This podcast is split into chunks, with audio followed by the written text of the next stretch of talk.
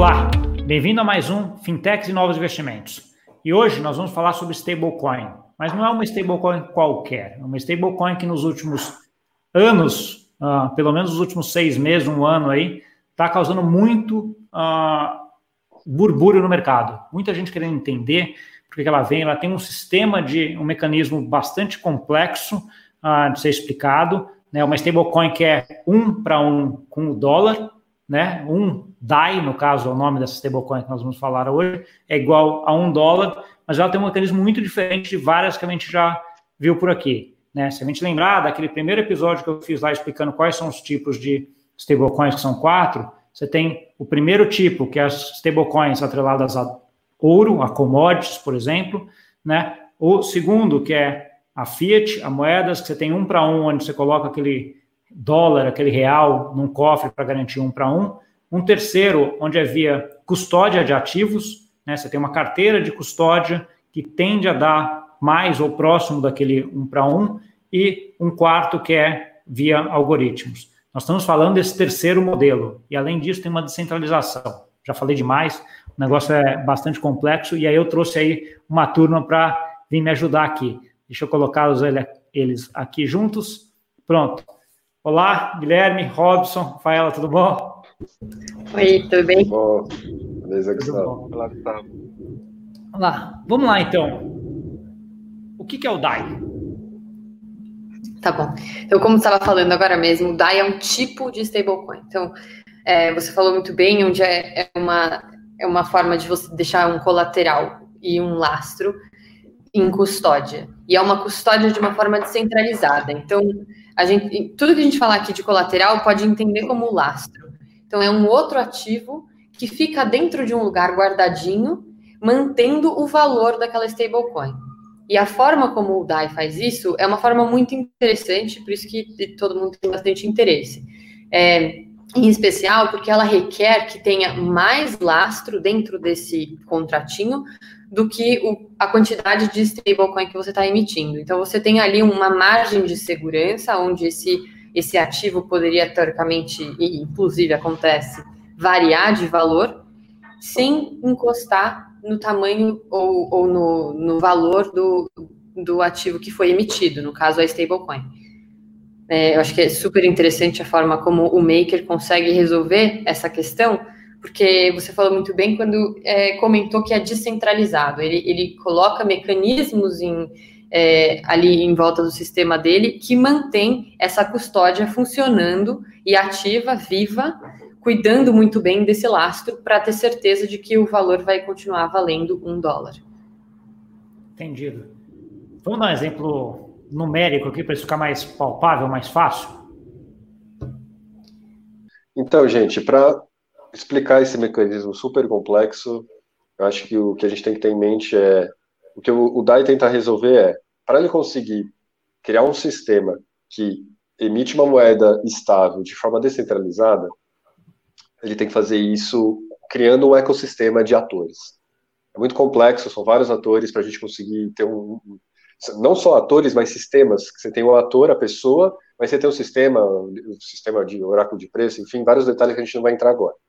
Eu vou começar com um exemplo numérico bem simples, e aí nele eu vou pontuar em que momentos esses atores ou sistemas aparecem. Mas para a gente ter uma, uma tangibilidade aí maior do que está acontecendo. E se eu começar a complicar demais, Gustavo, você me interrompe aí, a gente volta, resolve, responde dúvidas. Pode deixar, vamos lá. Beleza. Então, aqui no exemplo, digamos que eu, eu, eu tenho Ether e eu vou trancar token volátil nesse, nesse contrato, nessa custódia, e vou emitir essa moeda estável do outro lado. Hoje o Ether está valendo 150 dólares. Eu vou lá e tranco um Ether dentro desse contrato. Trancando 150 dólares, ele me dá o direito de emitir no máximo 100 dólares, 100 DAI, que representa né, um dólar. É, por que, que eu falo no máximo? Porque ele tem um threshold, um patamar que ele chama de collateral ratio, para garantir essa segurança de que há colateral suficiente para essa emissão de, de, de moeda estável do outro lado, você precisa colocar mais. A gente já explica por que, que você faria isso, né? qual é o incentivo dessa pessoa em criar essa dívida com ela mesma. É, mas, o, o, resumindo, é isso: você precisa colocar mais colateral de um lado para você emitir DAI do outro. Tudo bem, você foi lá, usou seu DAI, os, os, casos de uso do DAI em si já também são é outra ator, é, uma, é um outro motivo para que, que você usaria essa moeda estável, seja para precificar seu negócio, capital de giro de uma empresa de software. Chegou o segundo momento, para simplificar aqui nosso exemplo, o DAI manteve um dólar. Ah, desculpa, o Ether manteve 150 dólares, ele não variou de cotação. E você quer repagar a sua dívida com você mesmo para você retirar aquele colateral que ficou trancado. Sua dívida vai ter aumentado um pouco de valor. Porque justamente para esse mecanismo conseguir deixar estável com o dólar, ele cobra uma, um juros. Esse juros é chamado de stability fee. É uma taxa flutuante que é decidida pelos MKRs, holders, um outro ator do sistema, e, é, e ele, é, essa parte dos juros é usado para queimar esse token que vai incentivar o aumento de preço desse token. Mas enfim, o mecanismo é esse: pagando 100, 104 DAIs de débito, você vai lá do outro lado e destrói esses DAIs, retirando eles do mercado.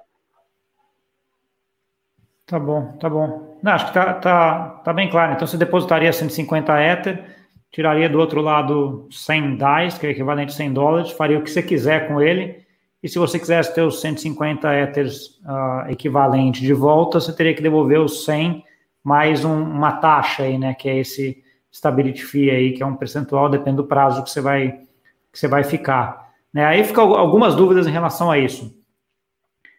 A primeira é, por que, que alguém faria um negócio desse, né? Porque você está, em tese, depositando um negócio que vale 150 dólares para tirar o equivalente a 100 dólares do outro lado. Qual é a razão disso? Tá, eu acho que é, é interessante pensar que, apesar disso ser um sistema e um mecanismo para você gerar uma stablecoin, e é toda uma forma de overcollateral e tudo mais que o Rob acabou de explicar, para se gerar e manter uma stablecoin no seu valor igual a um dólar, as pessoas têm usado esse mecanismo não simplesmente para, ah, eu vou colocar meu Ether lá vou emitir DAI e vou vender o DAI no mercado e, e vou, sei lá, é, só fazer isso para emissão de DAI, para ficar emitindo DAI por aí. Não, as pessoas têm feito isso para justamente conseguir colocar um valor que eles têm de, de, de ETH, que normalmente o pessoal desse mercado é bem comprado em ETH, então a pessoa coloca ETH lá dentro, que é o, a, os investimentos que ela já tinha, emite DAI, e com esse DAI que ela emitiu, ela pode, por exemplo, comprar outro, outro token de outra coisa, outro que eles gostariam de investir, ou pode comprar mais DAI. Então, ela é como se ela estivesse se alavancando em cima de DAI, em cima de Ether, desculpa. Então, ela coloca Ether ali, emite uma dívida em stable e compra mais Ether. Então, ela aumenta a exposição total que, é, que ela teria em ETH de uma forma totalmente descentralizada. E quando ela quiser se desfazer disso, ela volta para trás e faz isso. Outro caso de uso é que, por exemplo, é, muitas empresas nesse mercado captaram com ICOs ou, enfim, em, captaram em, em cripto. Então, você recebeu cripto quando você foi fazer o, o primeiro seed ou funding ou, ou ICO da sua empresa, você recebeu Ether. É, e você é comprado nisso, você acredita muito em Ether e tal, é, você viu tudo, tudo aquilo acontecer da bolha e tudo mais, e você acha que o Ether hoje em dia ainda vai voltar a subir em algum momento. Só que você tem que pagar suas, suas despesas.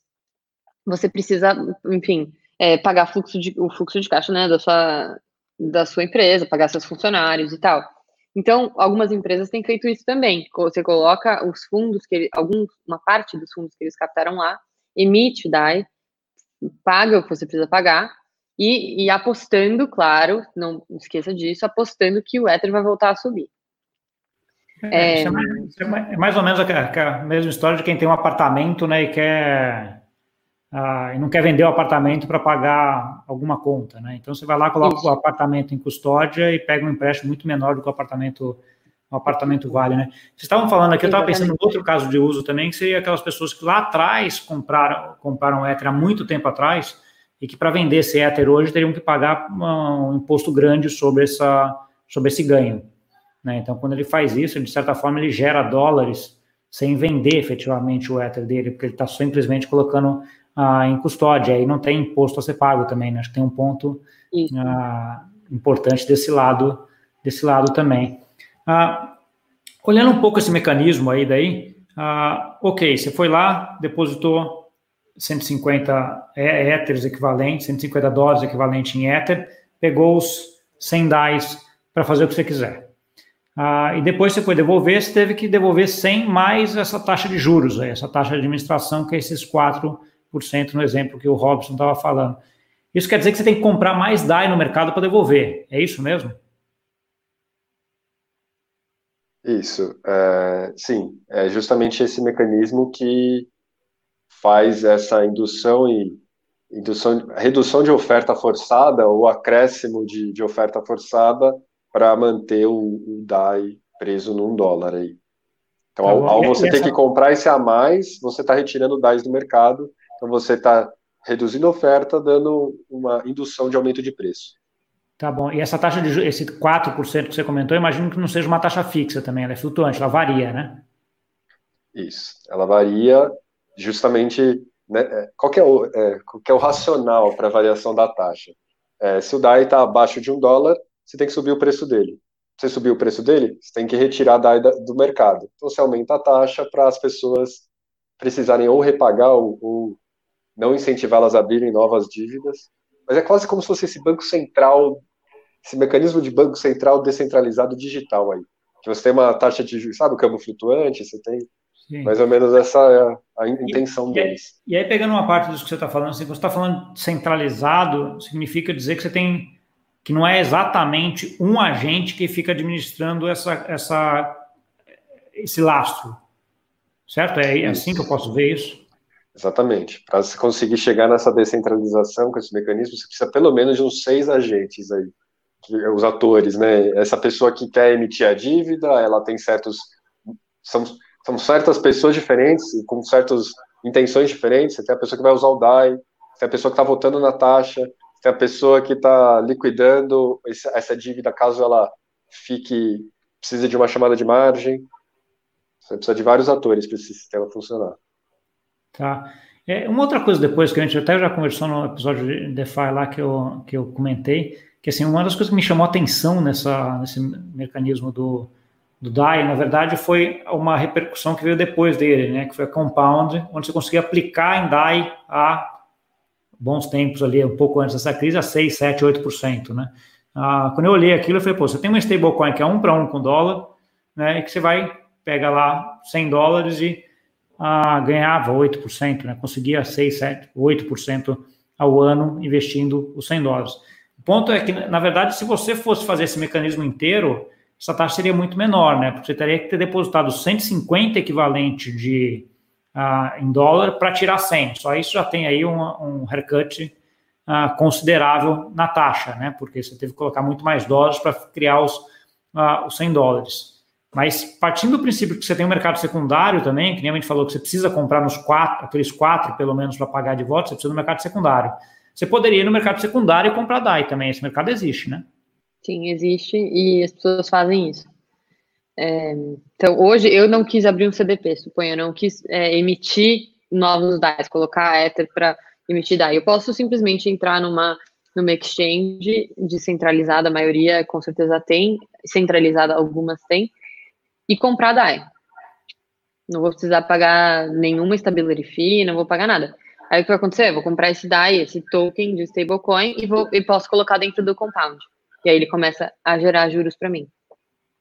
Tá bom. E aí no que eu estou comprando isso, eu estou acreditando que esse mecanismo que vai garantir um para um com DAI vai funcionar. Né? Que vai funcionar, acordos, exato. esse mecanismo que o, que o Robson está uh, tá falando. Será que você consegue, Robson, dar uma, um overview de como é que esse mecanismo funciona uh, assim, de um jeito fácil? Eu sei que é um negócio complexo, mas só mais ou menos de como é que funcionaria uh, esse mecanismo, que atores estão envolvidos nisso, como é que é? Então, Gustavo, é, para você conseguir que esse mecanismo funcione, eu acho que você tem dois pilares. Um de segurança, que você tem que garantir que aquele colateral que você colocou lá naquele contrato, ele vale aquilo mesmo que, que você está falando e que ele fique over, né, que você tenha a sobra ali para garantir aquele DAI que tem no mercado, esse é um pilar de segurança, e tem o pilar do mecanismo de induzir a redução aumento de oferta do DAI no mercado. Esse é outro pilar. Um pilar para garantir que aquele colateral está saudável, outro pilar para você aumentar ou diminuir a oferta de DAI no mercado. Desse lado, do pilar de você aumentar ou reduzir a oferta, você tem um ator chamado maker, é, é, holder, que é um, um, um ator que ele vai voltar no aumento ou na diminuição daquela taxa de juros, aquele 4 que a gente falou agora há pouco. Do pilar do, de garantir que aquele colateral está saudável ou não, e ele vale aquilo que ele está falando, você tem dois atores. Um é o oráculo de preço, e o que ele checa que já é um outro problema à parte, dá um capítulo inteiro à parte de como que você faz isso de uma forma é, é, segura, você checa se aquele éter ou aquele colateral instável está valendo aquela quantidade em dólar, e o outro ator é o que eles chamam de keepers ou liquidadores, só é um ator externo que pode dar chamada de margem em dívidas que estão com colateral não saudável. É, eu adicionaria que desse, dessas dois, duas formas de controlar é, esse sistema do DAI que o Robson acabou de explicar, uma delas sendo a calibragem da stability fee, para tentar diminuir ou aumentar a oferta e demanda de DAI no mercado, e o outro lado, o, acho que o valor do colateral, se ele continua valendo mesmo o um dólar que é prometido que ele vale, acho que esse lado é super interessante, é, porque esse mecanismo que ele criou em torno dessa checagem do, do lastro, que a gente chama de hoje over collateral pattern, é super interessante e você vê em outros projetos acontecendo também.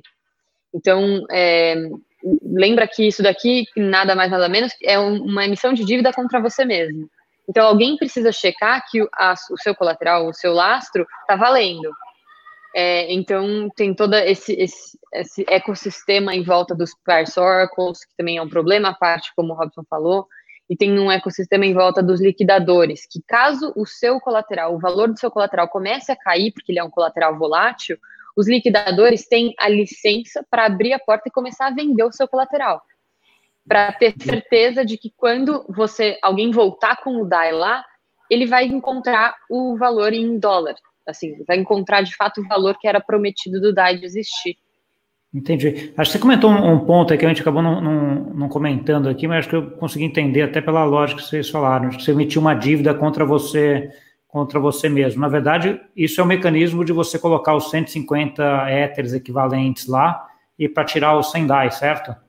Exatamente. Tá, porque você cria uma dívida e por isso, que, por isso que tem aqueles 4% de juros que o Robson convertou lá na, naquele exemplo dele, né? Isso, exatamente. Tá bom. Tá ótimo, acho que deu, deu, deu para ter uh, um overview bom aqui. Né? A gente vai ter que voltar, porque aí a gente faz um episódio aí mais. Uh, já nem avançado ainda, um, pode ser um intermediário, onde a gente explica um pouco mais como é que funciona uh, esse mecanismo. Né? Eu vi já, até pelo que vocês falaram aí, que você tem vários atores, e é, é um negócio mais mais complexo, ele não é, um, não é uma empresa, né? é um ecossistema, é um, é um monte de entes ali envolvidos e com incentivos, uh, cada um com seus incentivos para que o negócio funcione. Né? Então a gente tem que tratar um pouco disso, governança, etc., mas aí acho que a gente deixa para um episódio mais para frente para conversar. Tá bom? Claro, é. Maker e DAI é super complexo e acho que entender Maker e começar a, a até emitir opinião sobre ele é demora, assim, você começa de baby steps, vai devagarzinho e, e você chega lá. Sim, tá bom. E aproveitar que vocês falaram que vocês queriam fazer um jabá de alguma coisa que vai acontecer essa semana, manda ver. Isso, a gente vai fazer um meetup sobre decentralized exchanges e lá a gente vai explicar como elas funcionam, quais são as que existem no mercado hoje e como interagir com elas. Então, a gente vai tentar até, inclusive, fazer uma coisa mais mão na massa, pedir para as pessoas abrirem o computador e tentar usar seu MetaMask para, de fato, interagir com uma Decentralized Exchange. Tá bom. Quando que é isso, Rafael? Isso vai ser quinta-feira agora, às sete e meia, dia 23 de abril. É, vai ser online, é só entrar no nosso no grupo de Meetup, a gente vai deixar o link aqui com você. Espero ver todo mundo lá. Tá bom. Obrigado, valeu aí, pessoal. Acho que ajudou bem aqui entender. Acho que quem escutou a gente também entender como é que, que isso funciona. E até a próxima. Obrigada. Obrigado, até a próxima. Valeu, para você que nos ouviu e viu mais uma vez aí. Até semana que vem.